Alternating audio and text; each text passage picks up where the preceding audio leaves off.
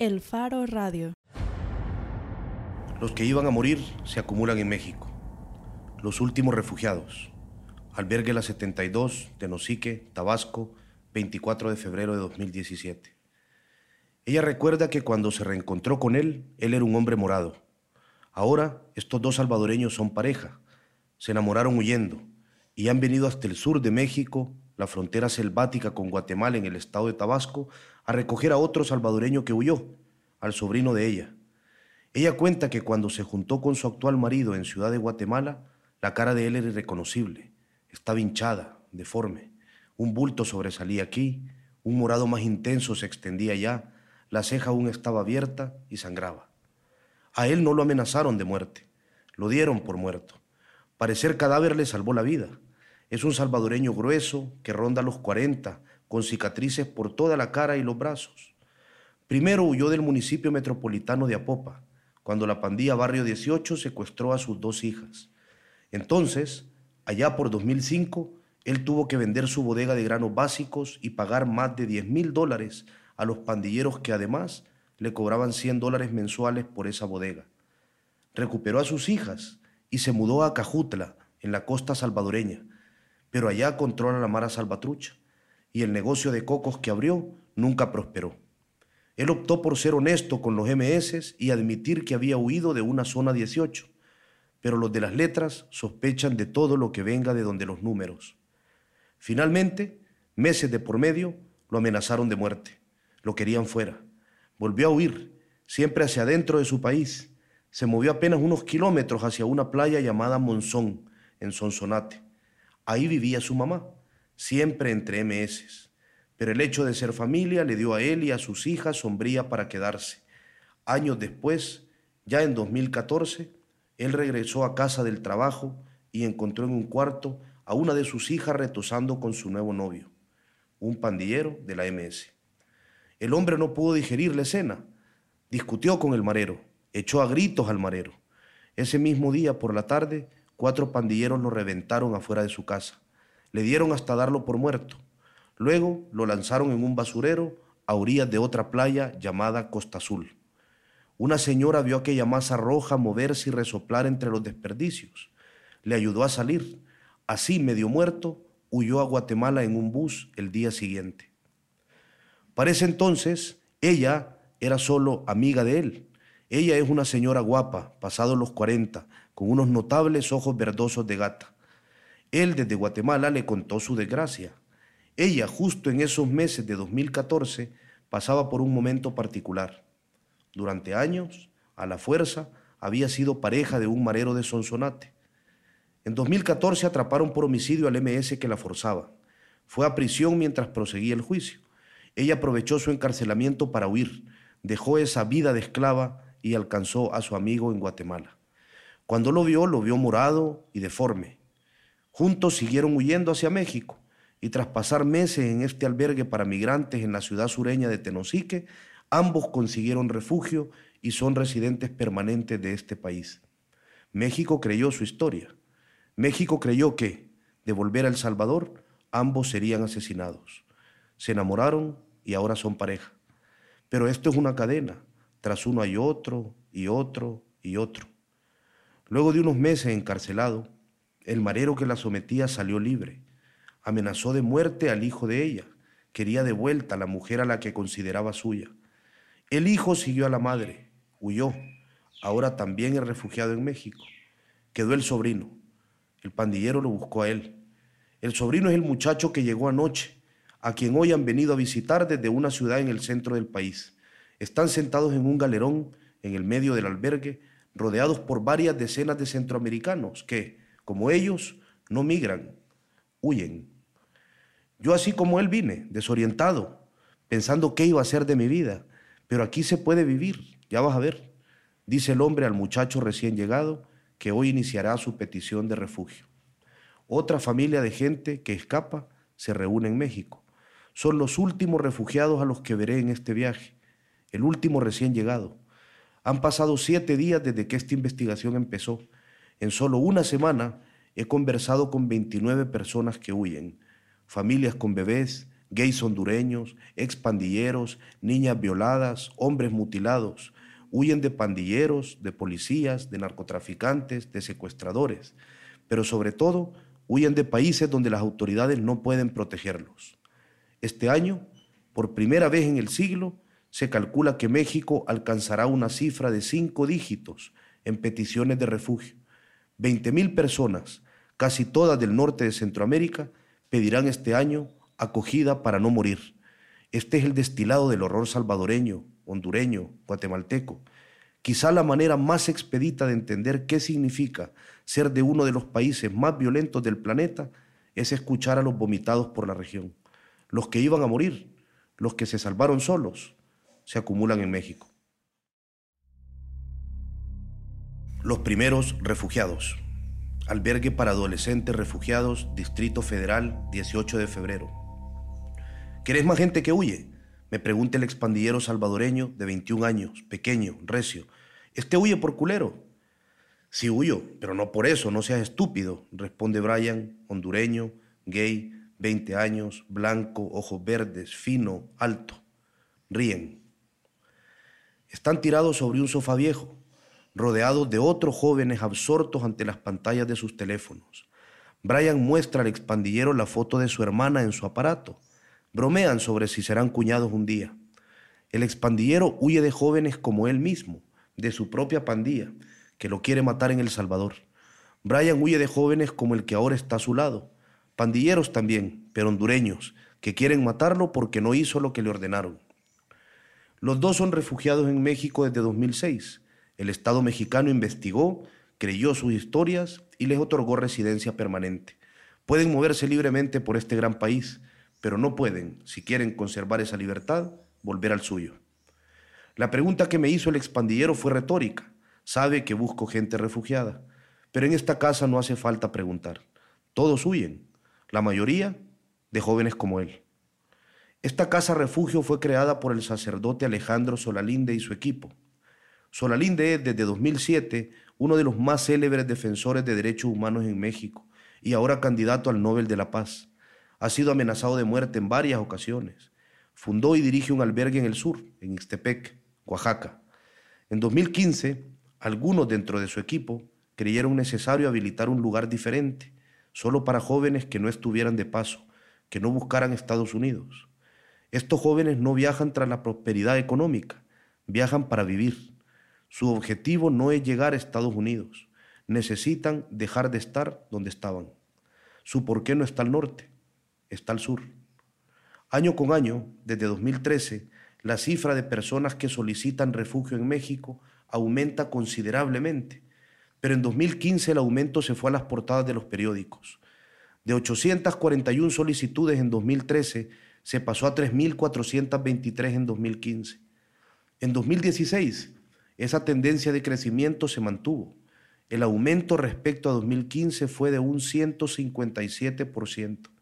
8.781 personas pidieron a México que la salvara. De un año a otro se pasó de las personas que caben en un palenque a las que caben en un pequeño estadio. La Agencia de Naciones Unidas para los Refugiados, ACNUR, calcula que al final de 2017 se llegará a las 20.000 solicitudes los que caben en un respetable estadio. El 92% de las personas que en México aseguran huir de la muerte vienen de tres países, Honduras, El Salvador y Guatemala, en ese orden. Los que iban a morir ponen sus ojos sobre México. La palabra refugio se esparce en los caminos del migrante centroamericano. En la primera década de este siglo nadie la pronunciaba en los albergues. La gente que huía se mimetizaba entre el flujo de más de cuarto de millón de migrantes por año, en el lomo del tren de cargas en el que la mayoría cruza México. Ahora muchos empiezan a entender que hay un nombre para migrantes como ellos, que huyen. Usted es migrante o refugiado, se puede escuchar en cualquier albergue. Los refugiados se multiplican en medio de un camino que cada vez es más caro o difícil cruzar solo. Los bolsones de centroamericanos que piden residencia permanente a México engordan en todo el país. Tapachula, Tenosique, Oaxaca, Ciudad de México, Toluca, Tijuana. Los coyotes subieron las cuotas amparándose en el terror desatado por la llegada de Donald Trump a la presidencia estadounidense. Trump promete su muro cada vez que puede, aprieta a México y México responde como sur que estrangula al sur. En 2016, México devolvió a sus países al doble de centroamericanos que devolvió en 2011, 143.226 en 2016. México imita lo que su vecino de arriba le hace, voltea a ver al que tiene abajo y cierra el paso cada vez más.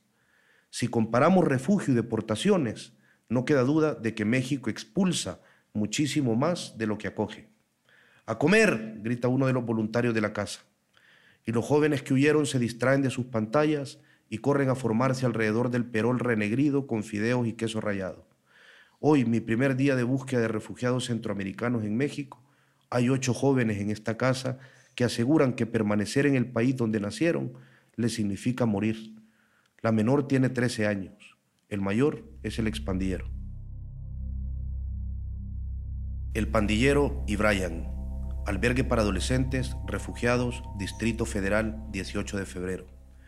E, así llamaremos al pandillero. No demoren explicaciones. A mí me quieren matar en El Salvador. Soy expandillero 18 sureño. Dice E, sentado en una silla en el patio de la casa, lejos de los demás, con la gorra a media frente y la visera recta, tiesa, como no la podría llevar en su país. Por si las palabras de E no alcanzan para creer su afán por alejarse de la pandilla, ayuda a ver su pecho. Donde había un uno, hoy hay un demonio. Donde había un ocho, un ángel. Borrarse los tatuajes es, dentro de una pandilla salvadoreña, una razón para morir. Su única condición, no nombre. Por lo demás, él está a punto de dejar la casa y perderse en la ciudad y el Estado de México, una de las áreas más pobladas del continente. Se perderá entre más de 20 millones de personas. Se siente confiado en ese escondite.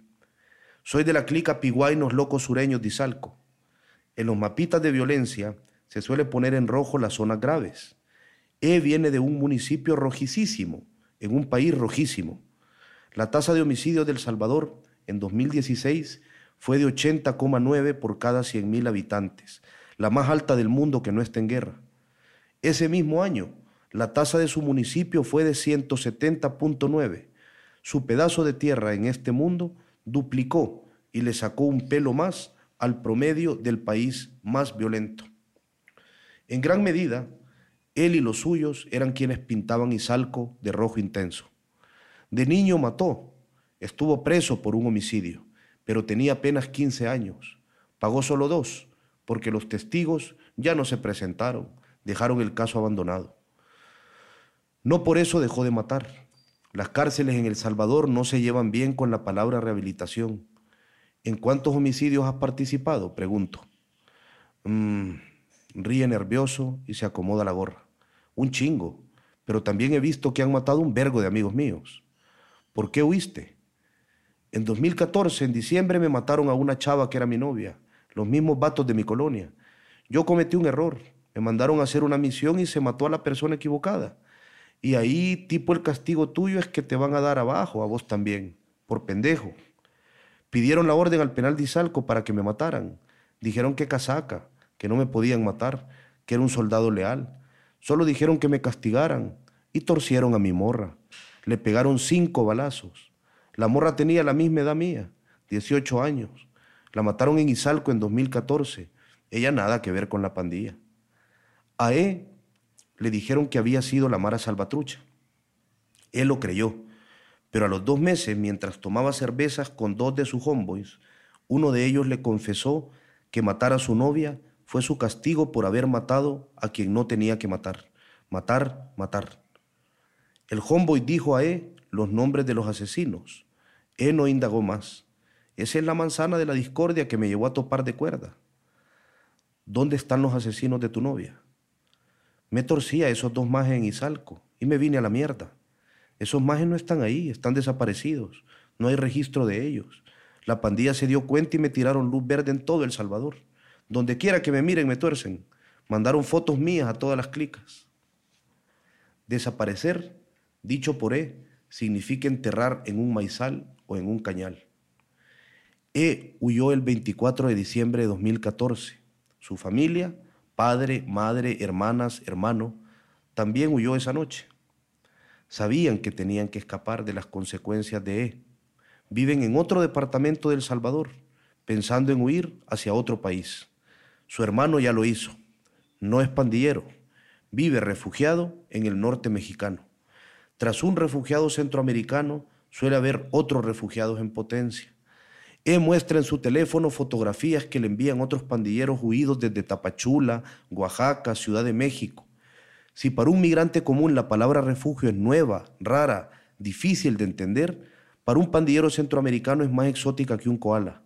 ¿Pedir ayuda a un gobierno? Y sin embargo ellos, soldados de la muerte, son de los casos donde el riesgo es más demostrable. ¿Quién dudaría en Guatemala, El Salvador u Honduras de que un pandillero que traicionó a su pandilla tiene eso que los abogados desalman, causa probable de persecución, la muerte en el lomo. Antes de hacer la siguiente pregunta, explico a E que no soy idiota, pero que hay preguntas que es necesario hacer para que queden en registro. ¿Por qué no denunciaste a la policía? No, hombre, loco. Si lo que hacen es meterte clavo o tirarte a otro lado donde hay chavalas para que te maten. Una vez nos fueron a tirar a Nahuizalco zona MS, sin camisa, a las 9 de la noche. Al slow ellos lo mataron, lo subieron a la patrulla, en un baile estábamos. A la mañana siguiente apareció en el río, en la colonia Tamacha, amarrado, acuchillado. Desde finales de 2014, la policía salvadoreña se comporta cada vez más como los represivos cuerpos de los años de guerra. Sus jefes hablan de tres enfrentamientos diarios con pandilleros, pero muchos de ellos, que terminan con dos, tres ocho cadáveres de jóvenes regados, no fueron tal cosa. La Procuraduría para la Defensa de los Derechos Humanos tiene más de 30 casos abiertos de ejecuciones extralegales. En dos ya se dio sentencia. Fueron ejecuciones, no enfrentamientos. Gente rendida, no gente disparando. Los refugiados, en cualquier caso, son el subregistro oficial de los centroamericanos que huyen. El número que esconde un número real y desconocido. Los pandilleros que piden refugio son una pequeña minoría dentro de esta población. Huyen muchos, pero piden refugio pocos. En todo el viaje conocí solo a E. ¿Volverías a la pandilla si pudieras? Pregunto. Jamás en mi puta vida. Por mí que tiren una granada y desaparezcan todos esos mierdas. El Salvador se agotó para vos. Ya no sirve de ni mierda, dice el expandillero sobre lo que él dejó atrás. Se levanta de la silla y llama a Brian. Quiere ver fotos de la hermana de Brian, que también huyó de Honduras, pero ella hacia Madrid. Brian es femenino sin esforzarse. Parece que flota al caminar. Se ve ligero y estilizado en cada movimiento. Y eso que no me has visto vestido de mujer. No es por nada, pero me veo muy bien, dice. Ese ríe de él. Pido a Brian que salgamos al patio a conversar. Brian también es refugiado desde 2016. No tiene ningún inconveniente en que se escriba su nombre. Dice que ya apareció en un programa de televisión. Pronto se irá del albergue y se perderá entre la multitud de esta o de una ciudad más al norte. Soy Brian, tengo 20 años. Estoy desde septiembre del año pasado aquí en México. Vengo de San Pedro Sula, una de las ciudades más peligrosas de Honduras. Me tocó salir. Yo tenía una vida muy bonita ya. Estaba sacando licenciatura en administración de empresas y era gerente de mercadeo de una empresa que se llama Almacenes El Compadre. Soy de la colonia Lomas del Carmen y ahí está la MS. Me crié con ellos. Son chavos de mi edad. Querían que trabajara para ellos. Brian es esa frontera humana difícil de explicar. No fue pandillero nunca. Fue amigo de ellos, rió con ellos y lloró suplicándoles por su vida. Es habitante de esos barrios, creció ahí. Esa es su generación era parte de eso a lo que en Centroamérica se le llama base social de las pandillas. Un amigo, un conocido que puede hacerles un favor, avisar si viene la policía, trasladar un mensaje, hasta que al liderazgo de la clica sube el más severo de los pandilleros. El rata se apodaba en la colonia de Brian ese pandillero. El rata no quiso más pequeños favores, quiso dinero y para obtenerlo quiso utilizar enteramente a Brian. El rata le exigió travestirse, pararse en una esquina del parque central, vender su cuerpo y también cocaína, crack y marihuana. El acoso fue paulatino. El rata ideaba otros planes. Uno de ellos fue pedir a Brian que sirviera como sicario. El rata creía que si Brian se presentaba vestido de mujer, podría matar más fácil. Vender droga, matar, prostituirse. Brian era un portento en la mente del rata. Un día los majes me bajaron del carro, me llevaron donde el jefe. ¿Qué pensaste? me dice. Es tu última oportunidad. Yo no voy a trabajar para vos. Sacó la pistola, me la puso en la cabeza y me dijo, entonces hasta aquí llegaste. Yo le hacía gran drama, le decía que si no tenía corazón, que yo tenía familia, gran drama. Espérame, le dije, dame dos días para pensar. Ese mismo día me fui donde mi familia y les dije que me iba un tiempo de la ciudad por cuestiones de trabajo. Brian pidiendo aventón. Brian intentando ser violado por el señor que le dio aventón en Guatemala. Brian luchando con el señor. Brian pidiendo dinero en un parque. Brian en Tapachula, México. Brian en el albergue Belén. Brian inició su trámite. Brian, tras tres meses, fue refugiado. Brian, ¿qué pasaría si volvés? Yo digo que obviamente me matarían. Tengo amigos que me escriben. Estoy tan maleados con vos porque te fuiste y los dejaste vendidos. Tenés suerte de que esos majes no saben dónde vive tu familia, me dicen, porque ya los hubieran matado. Tras cada refugiado que huye de la pandilla, quedan varios candidatos a huir. La huida centroamericana viene en cadena, porque las pandillas son organizaciones de control territorial. El exilio de una persona de uno de esos barrios condena el exilio de varios más. Ir a otro barrio del mismo país donde las casas cuesten lo mismo implica ir a otro barrio de pandillas y tener que explicar quiénes son, de dónde vienen, por qué. Otra vida. Tienda 24 horas, Distrito Federal, 19 de febrero. E acomoda las chucherías en los estantes coloridos de la tienda donde trabaja. Hoy ha venido vestido como pandillero gorra negra, recta de la visera, cadena de plata, tatuajes visibles, zapatos Nike, camisa floja. Aún a él mismo le sorprende esto de poder vestirse como joven en una zona obrera de la ciudad. Bien raro andar así libre. E planea viajar en estos meses a la frontera con Guatemala, a traer a su nueva mujer. Consiguió que una jovencita salvadoreña de 18 años lo visitara en la frontera. Si un refugiado vuelve a su país, pierde su refugio. En la frontera le embarazó. Ella tiene cinco meses de embarazo y él quiere que su hijo nazca en México. Intentó traerla hace 20 días, pero la detuvieron en un retén migratorio en el sur. Volverá a intentar hasta que lo logre. He ha llegado a relevar del turno al jovencito escuálido que está tras el mostrador. Este también es refugiado, mira, dice E.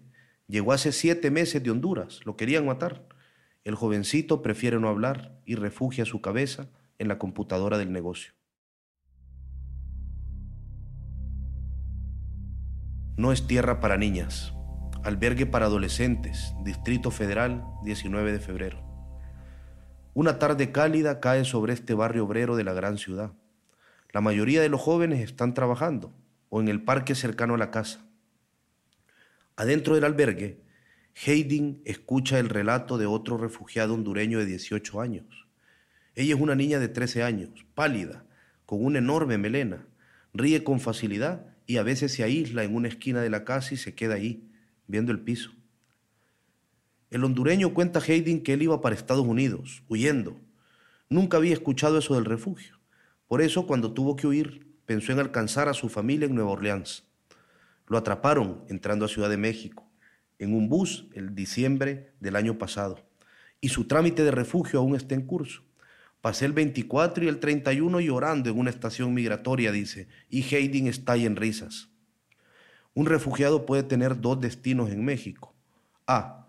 Esperar su trámite, que puede llegar a durar seis meses en un centro de detención migratoria. B. Esperar su trámite con personas a las que se les otorga la custodia de ese migrante, que son los albergues normalmente. La opción A implica no poder trabajar, encierro. La opción B permite rebuscarse, hacer algunos trabajitos y ganar algún dinero. Las autoridades no extienden permisos de trabajo a los solicitantes, pero los que están en albergues hacen lo que pueden. Los refugiados salieron de sus países de forma desesperada. La muerte ocupaba sus mentes, pero después, en la agenda mental, aparecen otros temas menos urgentes que vivir, pero fundamentales también, los hijos, que muchos dejan con familiares, la remesa para mantenerlos, la cuota de la casita que dejaron, la vida. Hayden es un caso particular. Ella nunca dijo, tal persona me quiere matar, pero a las autoridades mexicanas les pareció natural que ella moriría. No había un victimario concreto, sino una circunstancia, el sector Rivera Hernández y una edad, 13 años. El linaje de ese sector, que agrupa decenas de colonias, es el siguiente. Sector más violento, del municipio más violento, del segundo país más violento, de la esquina más violenta del mundo. Hubo titulares que celebraron la pacificación de San Pedro Sula, cuando entre 2015 y 2016 pasó de tener una tasa de 171 homicidios por cada 100.000 habitantes a una de 111. México está escandalizado porque su tasa rondó los 18 en 2016. Algunos respiraron aliviados cuando en esa ciudad, ícono de la violencia latinoamericana, se logró que solo uno de cada mil sanpedranos fuera asesinado. En el Rivera Hernández coinciden las pandillas Barrio 18, Mara Salvatrucha, Vatos Locos, Tercereños y la banda criminal de los Olanchanos.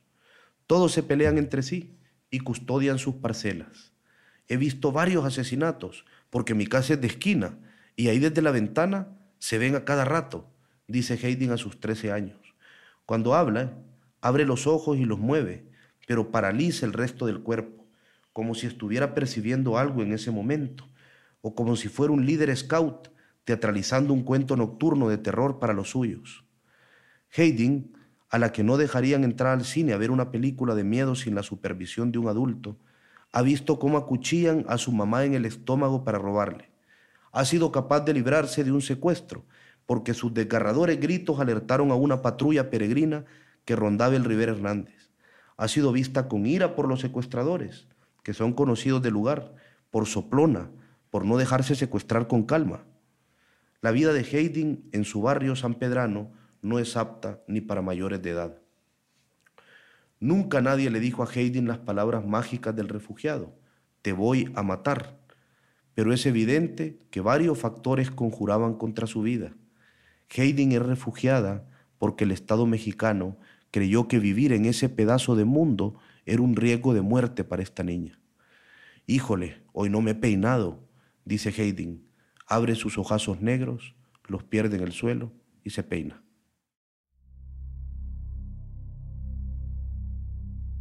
De albergue a campo de refugiados. Albergue La 72, Tenosique, Tabasco, 21 de febrero.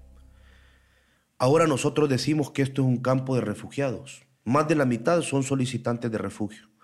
La frase la dice el fraile franciscano Tomás González, fundador en 2011 de este albergue para migrantes, campo de refugiados ahora, en el sur de México. Hubo dos hechos que provocaron el nacimiento del albergue. La masacre de 72 migrantes a manos de los Zetas en agosto de 2010 en Tamaulipas y el asesinato a tubazos de tres migrantes hondureños aquí cerca, en el municipio de Macuspana, ese mismo mes. Cinco hondureños fueron asaltados, dos escaparon y tres fueron asesinados a tubazos por cinco encapuchados. Una de las víctimas era una mujer de 33 años. La violaron y luego pusieron su cabeza sobre las vías del tren, donde la destrozaron con tubos de hierro. La 72, al principio, era un predio baldío, que con el tesón de su fundador se ha convertido seis años después en un albergue con espacio para hombres, mujeres, familias, voluntarios, oficina de Médicos Sin Fronteras, y atención psicológica, sala de cómputo, cancha de baloncesto. Me trasladé de la capital de México a esta puerta de entrada para los migrantes. Tenosique ha sido desde hace años una de las rutas principales de la migración, porque desde ahí parte una de las dos líneas del tren que suben hacia el norte. Muchos buscan refugio aquí, porque entrar a México no es tan difícil como viajar sin papeles por él. Actualmente, el director de la 72 es Ramón Márquez, español que llegó como voluntario hace más de dos años. El albergue refugio suele tener a 150 personas dentro. El 90% son centroamericanos, principalmente de Honduras y El Salvador, en ese orden. La mitad no migra, no pretende avanzar pronto. La mitad de esta gente huyó, busca refugio y el albergue les ayuda en el proceso de solicitarlo con acompañamiento jurídico y psicológico. Recuerdo que el año pasado, en solo una semana, tuvimos 110 solicitantes de refugio. Es la mayor cantidad que recuerdo en una semana, dice Márquez. El albergue, como todos, no es un hotel de lujo. Es un lugar donde migrantes voluntarios cocinan con leña, sopa de pollo, pasta, frijoles, lo que abunde. Es un lugar donde hay horarios para levantarse y acostarse, donde cuando hay casa llena se dormirá en colchonetas en el suelo, cuerpo contra cuerpo. Hay necesidades en los albergues, porque atienden a miles de personas cada año y dependen de donaciones. Pero los albergues como este son, sobre todo, espacios donde los migrantes vuelven a respirar. O en el caso de los refugiados, llegan de su vida desesperada y se detienen a pensar en todo lo demás. Y poco a poco hablan, cuentan. Les pregunto por qué ahora, si Honduras y El Salvador disputan el título del país más homicida desde al menos 2009, ¿por qué hasta ahora se repleta de refugiados su lugar? ¿Por qué antes no se quedaban? Las casas del migrante empezaron a acompañar a las personas a solicitar refugio. Cuando se descubre una cosa, se corre. En los albergues se han escuchado historias terribles de gente que huye desde hace décadas. Sin embargo, se seguía viendo a los migrantes como personas de paso. Se les atendía médicamente, se les alimentaba, se les escuchaba y se les veía partir en cuestión de días, semanas como mucho. Pero poco a poco, sin que nadie sepa una fecha exacta, cada vez más empezaron a decir no quiero seguir. No tengo idea de hacia dónde seguir. Quería huir, ya huí, ese era mi plan, nada más. Creo que aparte del factor Estados Unidos y Trump, también influyó el plan Frontera Sur, ese muro simbólico, invisible que se planta en el sur de México, agrega Márquez. Fue un plan, o al menos así le llamaron, lanzado el 7 de julio de 2014 por el presidente mexicano Enrique Peña Nieto. Se presentó como una serie de medidas dirigidas a proteger al migrante, pero terminó ocurriendo que cada una de esas medidas dificultó el camino al migrante. Más policías, más agentes de migración en el sur, la cinturita angosta de México, reanudación de los operativos migratorios en el tren y la más célebre y exótica medida humanitaria, aumentar la velocidad del tren y dificultar que los migrantes lo agarren detenido, para desincentivar ese medio de transporte. Es un plan que de humanitario solo tiene la vocación de agarrar humanos. Ni a Márquez ni a González les gustan los números oficiales. México asegura que el 62% de la gente que pidió refugio durante 2016 lo recibió. No les gusta porque ese porcentaje no cuenta la gente que pidió refugio, pero no terminó el proceso. Gente que se hartó, necesitó moverse para trabajar y enviar remesas. Un tercio de las personas abandonan el proceso. La gente se desespera y muchas veces como estrategia, el gobierno retrasa 45 días hábiles la entrevista personal.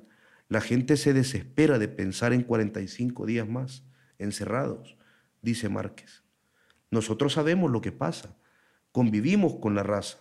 No hablo nada más de números, sino de gente que viene a nuestra casa y nos cuenta su historia, dice Fray González.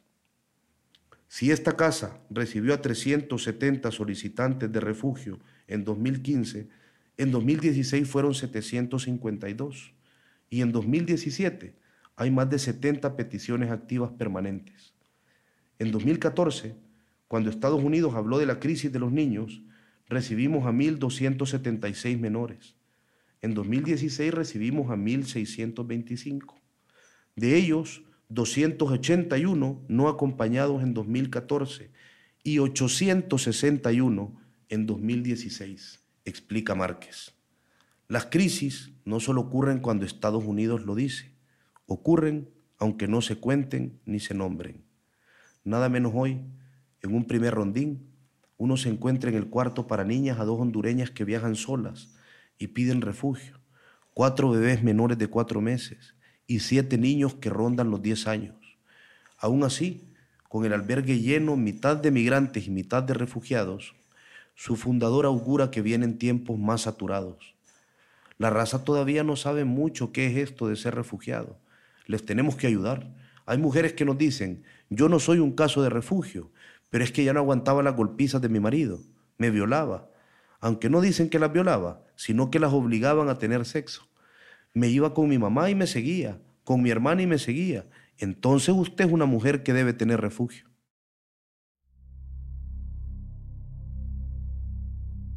Temor fundado. Zona rural de Tabasco, 21 de febrero. Mire, le dije al palabrero, yo ya estoy viejo y la vida me hiede, pero mi hijo... La frase la dice un señor salvadoreño de 40 años. Hay vidas que pueden heder muy pronto, porque venían con fecha de caducidad. La casona donde vive esta familia es amplia y está en medio de un pueblito enclavado en el espesor de una zona selvática de Tabasco, México, frontera con Guatemala. Hay que alejarse de Tenosique en medio de carreteras que parten el verde. La casona no es de ellos y está justo al lado de la carretera. Es una casa que fue abandonada sin mucho esmero. Hay trastos viejos por todas partes, anaqueles vacíos de lo que fue una farmacia, carteles de quinceañeras empolvados. Los cuartos huelen a encierro. La familia salvadoreña, el señor, la señora, el muchacho y la muchacha se reparten entre hamacas y colchones viejos para dormir. Los padres entraron a México, sin permiso de nadie, el 3 de marzo de 2016. Los hijos, dos meses después se alejaban de aquella vida hedionda. Una familia mexicana les prestó esta casa a cambio de que mantengan vivas las tilapias del criadero que está en el patio trasero. El señor, 40 años, la señora, 30 años, el muchacho, 16 años, la muchacha, 21 años. Los menores son solo hijos del señor. Y uno más, el amigo, que huyó junto a ellos, 33 años empezaron a decirme que se los diera para que cobraran la renta. Llegó un pandillero y me dijo, danos a tu hijo, que si no te lo vamos a matar. Ya mis años tengo, pero el día que me toquen a mi hijo, a más de alguno me voy a llevar, le dije, porque gracias a Dios siempre he tenido mi corvo debajo de la cama. Gracias a Dios. La señora tiene a sus hijas, pero ellas siguen en El Salvador, lejos del lugar del que ella huyó. La ubicación en la que vivía esta familia en El Salvador era terrible por dos razones. La primera es que era un mesón y en el cuarto de la par vivían pandilleros. No se trata de vecinos insoportables, violentos, es otro nivel. Recuerda el Señor, una vez oímos cómo violaban a una chamaquita de unos 10 años. Ella le gritaba, ay hijo de la gran puta, a tu mamá anda a darle por ahí, llorando, y solo una pared nos dividía. Todo eso a uno lo desespera tantas cosas que uno oye, tantas cosas.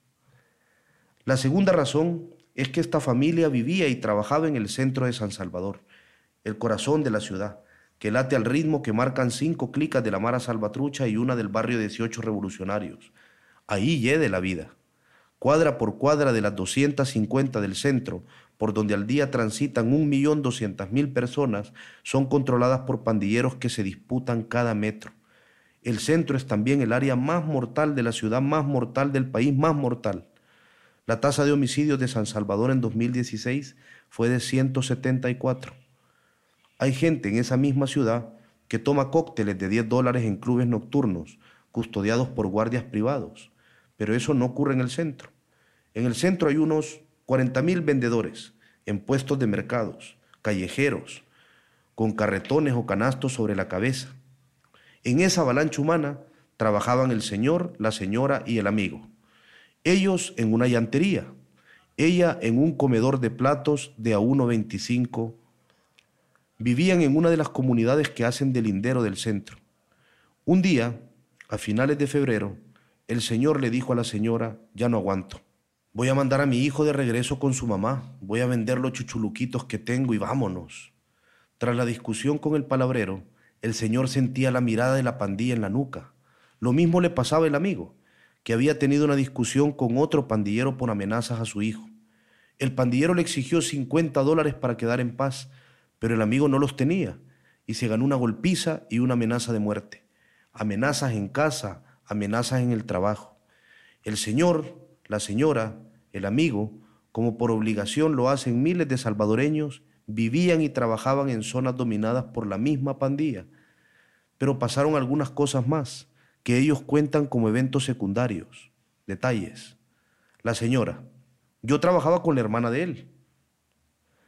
Mirábamos secuestros. A veces veíamos cómo los vendedores de otra zona que trasladaban producto solo porque venían del mercado que los agarraban, los tenían ahí hasta que llegaba un taxi y ¡fum! a matarlos. Y donde ellos trabajan, hubo dos muertos. Si gracias a Dios que este hombrecito está vivo, el Señor. Él, el amigo que escucha silencioso la plática, y yo trabajábamos en una llantería. Un día de 2016 estaba yo afuera con la secretaria. Vi que entró un chavo, un jefe de pandilla, que llegó donde mi propio patrón. Lo veo con pistola en mano, solo a darle en la cabeza a mi jefe. La señora, si nosotros recogimos los sesos, todo lo que se le había salido de la cabeza. El amigo, cerramos el negocio, no se podía trabajar a gusto. El señor, ¿cómo se va a pagar 20 dólares a una mar y 20 dólares a otra cada ocho días si la gente no llega por cómo está el centro? El amigo, la policía quería que diéramos testimonio, no quisimos acceder. Al día siguiente llegaron los pandilleros y dijeron que por favor no fuéramos a abrir nuestra boca, ya con pistola en mano. El Señor, ver, oír y callar. Detalles. El 3 de marzo de 2016 entraron a México el Señor, la señora, el amigo, su padre y otros dos empleados de la llantería que vieron los sesos de su patrón. El refugio, como la migración misma, es una cadena, eslabón tras eslabón. Unos abren ruta, otros vienen detrás. Así fue en este caso. Primero los padres, luego unos hijos y pronto los que quedaron atrás. El Señor dejó atrás con la madre a una hija de 15 y uno de 11. La señora dejó con el padre a sus hijas de 14 y 11. El amigo dejó con su madre a un hijo de 18, una de 13 y otro de 5. Que a nadie le extrañe que en 2017 siete refugiados salvadoreños más lleguen a México. Para abrir esa ruta, los padres de esos muchachos aguantaron hambre hasta que dolía la tripa. Pidieron dinero para comer en dos ocasiones, porque a veces la tripa ya no aguanta. Durmieron cuatro días en una champa en el monte sobre hojas de huerta, llenos de garrapatas. La señora, en un pueblito llamado El Veinte, lloró frente al tren, la bestia. Era un pánico, hasta que el Señor decidió abandonar esa idea peregrina de seguir subiendo miles de kilómetros hasta Estados Unidos. Los pocos kilómetros recorridos no invitaban a más. Dos de los miembros del grupo siguieron. La señora, el señor, el amigo y su padre se quedaron en Tenosique y con ayuda de ACNUR obtuvieron su refugio un mes después de haber llegado. Su historia, según las autoridades mexicanas, fue contundente. Las resoluciones escritas que le fueron entregadas por la Comisión Mexicana de Ayuda a Refugiados, Comar, son un puñetazo recto al rostro de las autoridades salvadoreñas. Todo político de ese país expulsor debería leer varias veces esos papeles. El documento del amigo dice frases como, puede asumirse que si el Estado es incapaz o es renuente a proteger al individuo en una parte del país, tal vez tampoco lo sea en otras zonas. Entre las principales razones para el actual clima de impunidad en el país se mencionó la debilidad de las instituciones judiciales, del Ministerio Público y de las fuerzas de seguridad, así como la corrupción que afecta a diferentes niveles del órgano judicial. Todo gira en torno a dos palabras que son el sello que marca todo el documento. Temor fundado.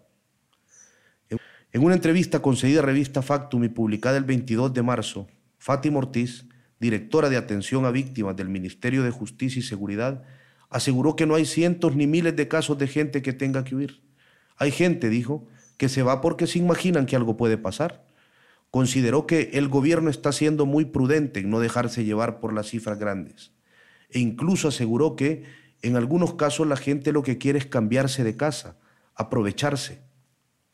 Para el gobierno mexicano, todos estos salvadoreños son de un determinado grupo social al que pertenecen, sin saberlo, miles de centroamericanos ciudadano salvadoreño que se opone a las prácticas de las pandillas y que por ello podría agregarse leyendo el documento, está al borde de la muerte. El muchacho de 16 años, el hijo del Señor, ha estado callado en una esquina de la mesa. Le pregunto por el acoso de la pandilla. Dice que era constante, solo a los menores, que tenía que pertenecer o me iban a quitar la vida. Le pregunto qué piensa de la policía y los soldados y si alguien solo oyera su respuesta, pensaría que se le volvió a preguntar por los pandilleros. Siempre iban a pegarte. Si no te hallaban nada, te decían que igual pertenecías. que dijeras dónde estaban o te iban a torturar. Yo tengo un amigo que hasta una vez un soldado le dislocó el brazo y luego le pegó con la cacha del fusil. Ahí lo dejaron tirado y él no era nada. A mí me cae mal ver a un soldado a un policía. Mañana el señor, la señora y el muchacho cuidarán las tilapias. El amigo saldrá junto con la hija del señor, que no está en casa ahora, a empujar un carretón de fruta. A el amigo aún le sorprende que en este pueblo empobrecido uno puede empujar un carretón de fruta por la calle, ir a todos lados, dice, conociendo, gritando, y nadie te mate.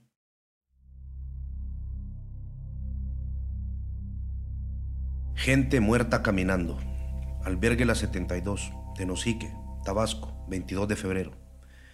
Es otro día caliente y húmedo en este pueblo de entrada a México. Los migrantes se reparten entre las mesitas de cemento frente a la cancha de baloncesto del albergue. Esperan. Cuesta imaginar que mucha de esta gente, entregada al sopor, fue protagonista de huidas desesperadas hace no mucho. El albañil guatemalteco sentado junto a los lavaderos de ropa tiene 38 años y busca refugio. Dice que su colonia, cerca del centro capitalino, era 18, pero fue invadida por el MS. A mí me pusieron las pistolas en la cabeza para que colaborara con la pandilla. El salvadoreño de 24 años, Víctor, vendedor de tostadas, dice que salió del municipio de Apopa porque allá es difícil vivir. Sin embargo, él no busca refugio. Logró llegar a Estados Unidos y allá le denegaron ese estatus, con lo que tiene cuesta arriba su petición en México. Víctor dice que fue asaltado en la frontera con Guatemala, en el Ceibo, un punto donde ocurren recurrentes violaciones y robos. Por haber sufrido un delito en territorio mexicano y haber interpuesto una denuncia, obtuvo una visa humanitaria que le otorga un año renovable en el país. Hace como tres meses la policía mató a unos pandilleros en mi colonia. Uno cayó del techo de la casa donde yo vivía, a la par de mi cama. Salieron fotos de mi cuarto en los periódicos. Es difícil saber cuál fue el enfrentamiento al que se refiere. La conversación con Víctor fue de paso, no le pregunté detalles.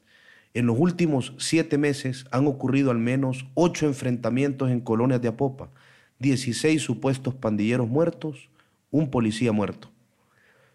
Una señora del departamento de Cortés, Honduras, aparece angustiada, llorando. Se dirige a Víctor. Dice que pandilleros han golpeado a sus hijos por negarse a entregar una propiedad en su país. Se levanta, dice que buscará un teléfono para llamarles, llora, se vuelve a sentar, se levanta, se va. Junto a su novia de 16 años, ojea un libro de caricaturas Darío, 21, hondureño, mal encarado, lleno de cicatrices bajo su pelo largo. Son filazos, dice. Vendía droga para la pandilla 18 en una colonia del municipio de Jesús de Otoro, Intibucá. En el municipio, la Mara Salvatrucha tiene más presencia. Vendía toques de 20 lempiras unos 85 centavos de dólar, 15 para la pandilla, 5 para él. Para vender y satisfacer la demanda de la pandilla, tenía que invadir zona contraria. Dejar de vender no era una opción segura. En una emboscada, en diciembre de 2016, cuatro MS casi lo matan a pedradas. Fue hospitalizado dos días. Al salir, dice, apuñalé a uno y lo dejé en un arrozal. Luego robó. Ese verbo ocupa a su novia niña. Se fue a trabajar todo el mes cortando café en la montaña. Ganó dos mil empiras, 85 dólares y huyó. El 14 de febrero inició su trámite de refugio. Su novia lo inició días antes. Allá, a tres metros, está una familia hondureña. Ella no habla, está enojada. Sobre su regazo su hijo, un año. A su lado su marido, 25, cobrador y motorista de buses en La Ceiba, Atlántida. En esa ciudad, la tasa de homicidios da un titular de nota interior del periódico cuando supera los 100 por cada 100 mil. Para abajo es la normalidad. El porqué de esta familia se pronuncia rápido. Él era el encargado de entregar la extorsión a la pandilla 18. La palabrera de su zona creyó que él era un buen elemento. Le pidió que entrara. Él dijo no. Se lo pidió otra vez. Él repitió no. Ella le dio 24 horas para entrar, huir o morir. Huyó. Están en proceso de refugio. Basta venir a este albergue, conversar con los que pasan el rato alrededor de la cancha para darse cuenta de que una de las razones por las que el norte de Centroamérica no tiene una cifra de homicidios aún más espantosa es porque mucha de su gente se salva sola. Era gente muerta caminando. Decidieron, sin ayuda de ninguna autoridad, seguir viviendo. Se calcula que este año más de 20.000 personas pedirán asilo en México. ¿Cuántos de ellos serían, si no, un número más en las estadísticas de la muerte centroamericana? ¿10? ¿100? ¿1000? ¿10.000?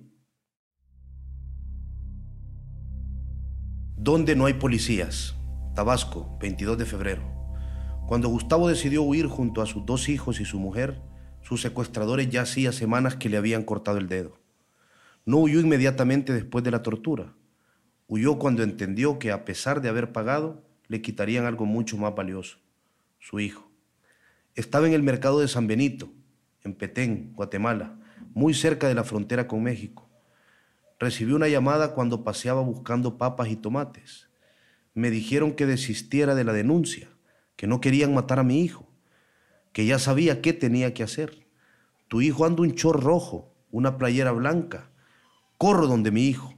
Mi sorpresa es que cuando llego donde está, una radio patrulla de la policía está parada enfrente y se va del lugar. ¿Qué quiere que yo piense? En ese preciso momento agarramos lo poquito que teníamos y nos vinimos para México. Recuerda, Gustavo sabe que sus secuestradores saben que él los denunció. Por eso insiste en que ocultar su nombre no sirve de nada. Es un hombre en sus 50, robusto. Me recibe en la mesa de su nueva casa, un apartamentito de dos cuartos en un segundo piso de una estructura en construcción en un pueblo de este estado. Es lo que de momento puede pagar lo rodean su mujer, 42, y sus hijos, 16 y 9 años. Gustavo es lo que en Centroamérica nos gusta ensalzar como un hombre próspero, cabal, hecho y derecho. De su pobreza salió a la brava, yendo sin documentado a Estados Unidos y malviviendo durante siete años hasta formar un capital y volver a su país a invertirlo. Tras 15 años como comerciante en su país, Gustavo tenía dos locales de ropa usada que llegaba desde Estados Unidos, una venta al mayoreo de granos básicos y un negocio de compra y venta de carros y terrenos. Aquí cerca, del otro lado de la frontera mexicana, en el departamento de Petén, él era un hombre próspero. Próspero en algunos lugares de Centroamérica significa posible presa. El 6 de junio de 2016, cuando se presentó al municipio de Poptún a ver un terreno que le ofrecían, diez hombres lo interceptaron y lo llevaron a una cueva en la montaña su semana de secuestro empezó. Querían un millón de quetzales, unos 136 mil dólares. Pero uno no tiene el dinero acumulado, invierte. Me amarraron con las manos hacia atrás. Estuve sin comer una semana. Me daban agua una vez al día. Me tenían dicho que aunque pagara me iban a matar. Me pusieron pasamontaña. Yo, con mi cabeza, tallaba hasta hacerle un hoyo al gorro. Cuando alzaba mi cuello, como para hacer ejercicio, los veía dice Gustavo mientras llora y mientras su mujer también llora a su lado. A mediados de la semana me quitan mi dedo para mandárselo a mi familia en muestra de que ellos sí estaban hablando en serio. Lo sacaron de la cueva, le amarraron un palo bajo su dedo meñique derecho y de un machetazo le separaron un pedacito de su cuerpo, de la segunda falange hacia la punta. Lo próximo que te quitamos, le dijeron, va a ser tu cabeza. Si me van a matar al rato, al menos ahorita denme algo para calmar este dolor, pidió Gustavo. Lo que le dieron es nada. Su dedo, tras ser liberado, tuvo que ser amputado del todo, porque se pudrió en aquella cueva. Su familia hizo préstamos, pidió aquí y vendió allá. En eso estaban cuando recibieron el pedazo de dedo. Llamaron, dijeron que pagarían, que ya no más pedazos de Gustavo, por favor. Lo vendieron todo, pidieron más, prestaron más, pagaron. Esa noche sacaron a Gustavo de la cueva, pusieron su cuello en un tronco, afilaron un machete y dijeron a Gustavo que había unas palas a su lado, que su cuerpo sería enterrado afuera de la cueva y su cabeza lanzada a un río en el municipio de Cobán. Gustavo cuenta que en ese momento tuvo una epifanía. Él regresaba a su casa y encontraba a sus hijos tirados en el suelo, cansados de llorar. Lo veían, lloraban más pero de alegría, al fin de alegría, dice Gustavo. Dice Gustavo que en la montaña, de noche, las conversaciones telefónicas se escuchan aunque no esté en altavoz. Alguien llamó, parecía hablar como un jefe. Dijo que no le cortaran la cabeza, que llegaría en minutos. Llegó. Soltaron las manos de Gustavo. El hombre pidió disculpas. Dijo que alguien incriminó a Gustavo, aunque no le dijo de qué. Le dijo que esa misma noche sería liberado, pero que recordara no hablar si quería seguir viviendo. Gustavo cree que lo liberaron porque él es pariente de un juez y el líder de los criminales lo supo antes de que lo decapitaran. Prefirieron evitar el costo. Gustavo seguía con el navarone sobre el rostro, pero él ya sabía quiénes eran algunos de sus captores. Ya hacía días que había abierto un hoyo raspando la tela con la piedra. Había policías entre ellos y expolicías. Eran los falsos profetas, dice Gustavo. Centroamérica es temible aún sin necesidad de sus pandilleros. A partir de 2014 las autoridades guatemaltecas arrestaron en diferentes hechos a secuestradores en Petén y otros departamentos. Dijeron que se hacían llamar los falsos pastores porque utilizaban en algunos casos el rol de pastores evangélicos para acercarse a las víctimas, a quienes luego exigían incluso millones de quetzales. Cinco de los reos, incluyendo el supuesto líder, Marco Baudilio Godoy, escaparon de la cárcel en mayo de 2015. La banda siguió operando en 2016. Más ganaderos y comerciantes de Petén fueron secuestrados. Al menos a uno más le cortaron su dedo de un tajo. Gustavo, como pudo, llegando por su cuenta escondidas mientras pedía refugio en México, declaró en Guatemala contra sus secuestradores. Lo hizo a pesar de que sabe que su Estado no puede protegerlo. Lo hizo porque cree que era importante. El 1 de julio de 2016, 18 días después de haber sido liberado, 22 días después de haber sido mutilado, Gustavo y su familia huyeron de su país. Ahora son residentes permanentes de México. ¿Por qué no se fue a otro lugar de Guatemala? Pregunto como si fuera un entrevistador de la Comar. Le respondo con otra pregunta. ¿En qué lugar de Guatemala no hay policías? Responde como le respondió. ¿Qué dejaron atrás? Todo. Teníamos casas, terrenos, todo, todo, todo. No teníamos el dinero para el rescate. Aún debo 50 mil quetzales. Renuncia usted a su país. Guatemala se acabó. Ya no quiero nada con Guatemala.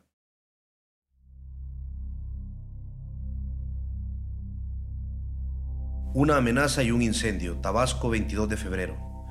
En una casita de tercera planta vive una familia de Cortés, Honduras.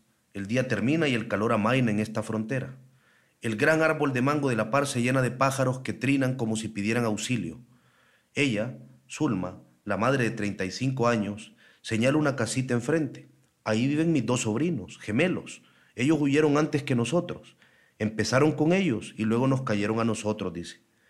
Él, Arnold, 18 años, era el objetivo a principios de 2016. Los primos de Arnold huyeron porque las pandillas, sí, las dos, la MS y la 18, los querían como miembros. A las pandillas solo hay una forma de decirles no, huyendo. Si no fueron ellos, sería Arnold. Lo seguían, lo golpeaban, lo amenazaban, vigilaban su casa, lo volvían a golpear. La familia decidió tomar fotos, ponen sobre el suelo no tienen mesa, solo tres sillas y dos barriles, una Polaroid de los brazos moreteados de Arnold. Siguieron viviendo y llegaron los anónimos. Ponen sobre el suelo el único que conservan. Con letras recortadas de diferentes revistas y periódicos, los pandilleros escribieron. Bueno, pues, ya que no piensan hacer caso, pónganse vivos porque quiero que me desalojen la casa. Siguieron viviendo, aguantaron un mes y medio los pandilleros llegaron una noche, decididos a llevarse a Arnold. Su padrastro, Germán, de 33 años, se resistió. Me agarraron a batazos, dice, mientras los pájaros intensifican su gorjeo. Siguieron viviendo, pusieron la denuncia, aguantaron unas semanas, se fueron a vivir a casa de la hermana de Zulma en otro departamento. Pensaron que tal vez la justicia hondureña funcionaría y podrían volver a su casa. Les urgía volver, porque habían instalado ahí una pequeña peluquería, donde Zulma y Germán sacaban algo extra los fines de semana. Pero los pandilleros quemaron su casa y su peluquería. Ponen sobre el suelo las fotografías que tomaron de un cascarón de cemento renegrido por el fuego, sin puertas ni ventanas ni nada. Así quedó su casa peluquería. Dejaron de intentar vivir en Honduras. Un 29 de mayo de 2016 pidieron aventón a camioneros y huyeron todos. Zulma, Germán, Arnold y también Vivian de 17 y Harold de 11. Son refugiados en México. Creen que pronto también llegará la hermana de Zulma, madre de los gemelos de enfrente. Ya le picaron la puerta con un machete, dice ella. En sus mentes está ir al norte. Esta es la puerta de entrada a México, dice Zulma. Muchos hondureños pasan aquí, pandilleros algunos, dice Germán. Temen que su país lo siga.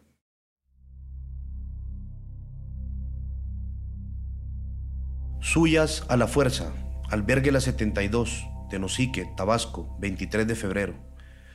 Sentadas a las mesas que rodean la cancha de baloncesto, N y M pasan la tarde. Me acerco y les pregunto si son migrantes o si buscan refugio. Refugio, dice N. Les pregunto de dónde son. Del municipio de Santa Bárbara, Honduras, dice M. Les pregunto de qué huyen. De unos narcotraficantes, dice N. N tiene 15 años. M tiene 16. Son unas niñas. El departamento de Santa Bárbara es uno de los tres de Honduras con más denuncias oficiales de violencia sexual, según un estudio presentado por la Universidad Nacional Autónoma a finales de 2015. M tiene los ojos tristes, verdosos, tiene un cuerpo delgado, blanco y frágil, un cuerpo al que es notable que le falta terminar de crecer. N tiene cuerpo de mujer, pero una cara infantil, regordeta y agradable. La niña N es madre de otra niña de un año. La parió a los 14. Su niña, de la que muestra fotos, se quedó en Honduras. El padre de la niña de N, un narcotraficante de reconocido apellido en la zona, le advirtió a N que si se llevaba la niña, toda su familia moriría. El narcotraficante viola a N desde que N tiene nueve años. La violó junto a dos amigos a los nueve, mientras ella regresaba de cobrar un dinero por cortar café. La violó otra vez con sus amigos a los once cuando ella caminaba cerca de un parque. La violó y la embarazó a los 13, cuando ella había salido a comprar a la tienda. Sus amigos también la violaron esta vez, pero N recuerda que dos de ellos sí se habían protegido. Dice N que el narcotraficante quiso quitarle a la niña en varias ocasiones y que ella incluso denunció en la posta policial. Las amenazas no pararon. Es que en mi lugar ellos, los narcos, mandan ella decidió huir el pasado enero e intentar llegar a Estados Unidos para enviar dinero a su hija. Idear un plan para llevarla con ella. Su hija de momento está con la madre de N. N no huyó sola, huyó con su mejor amiga, M. Pregunto a M, de 16, cómo es su pueblo. Dice que es bien bonito, como detrás de unas montañas y con wifi en el parque. Le pregunto por qué huyó Dice que un día en la puerta de su casa apareció una nota con unos chocolates. La nota decía que ella era una niña muy linda. Cosas de enamoramiento, dice M. La nota no tenía remitente. Durante tres meses siguieron llegando regalos, flores, rosas, peluches. Un día, M se quedó afuera de su casa para averiguar quién le enamoraba. Vio un carro y vio un hombre de treinta y algo. El hombre dejó una caja, como con unas joyas, recuerda, y se fue. Ella averiguó quién era y el hombre resultó ser un reconocido narcotraficante de su pueblo, pariente del violador de N. Dicen que él abusa de las mujeres primero y después las vende a un burdel. M habló con su madre y ambas idearon el plan de escape que tenían a la mano. M se fue a trabajar de empleada doméstica permanente en una casa de la capital. Su mamá la visitaba. A los cuatro años y meses, en la víspera de su cumpleaños, en diciembre de 2016, M regresó a su pueblo. El 30 recibió otra nota de su enamorado. Decía que el regalo que me iba a dar en mi cumpleaños no lo iba a olvidar, que ese día yo iba a ser de él y que me iba a llevar. M no salió de su casa durante casi un mes. Consiguió 1.500 lempiras, 63 dólares, y se unió a la huida de N el pasado 29 de enero huyeron de violadores y se toparon con violadores. En Santa Elena, Guatemala, conocieron a tres hombres que dijeron ser migrantes y que las podían ayudar a cruzar de México. Dice M que se miraban bien tranquilos. Los hombres sí las ayudaron a cruzar. Y en el Ceibo, los hombres dijeron que descansarían en un lugar y la llevaron a una casa como abandonada. Eran las 10 de la noche.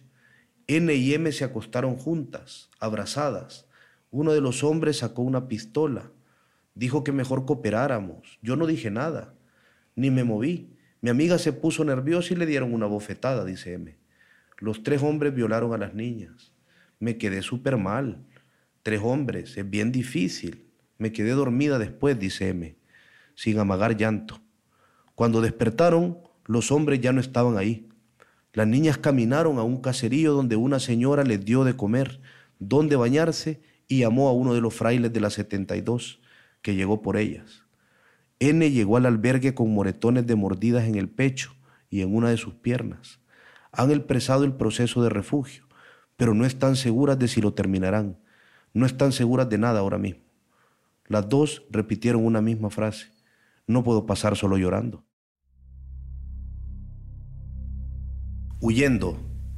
Albergue La 72, Tenosique, Tabasco, 23 de febrero. Un salvadoreño solo está sentado en el comedor. Son casi las nueve de la noche. Los demás se preparan para dormir en el albergue. El recién llegado espera ser ubicado. Aún tiene la mochila en los hombros. Tiene la mirada perdida y asustada al mismo tiempo. Pierde la vista, pero reacciona con un espasmo a cada ruido a su alrededor. ¿Qué onda, hermano? ¿Salvadoreño? Pregunto. Su cuerpo se estremece. Me voltea a ver. Sí, de Acajutla, responde. Huyendo. Huyendo. Huyendo, repito en voz alta. Sí, dicen que aquí uno puede vivir.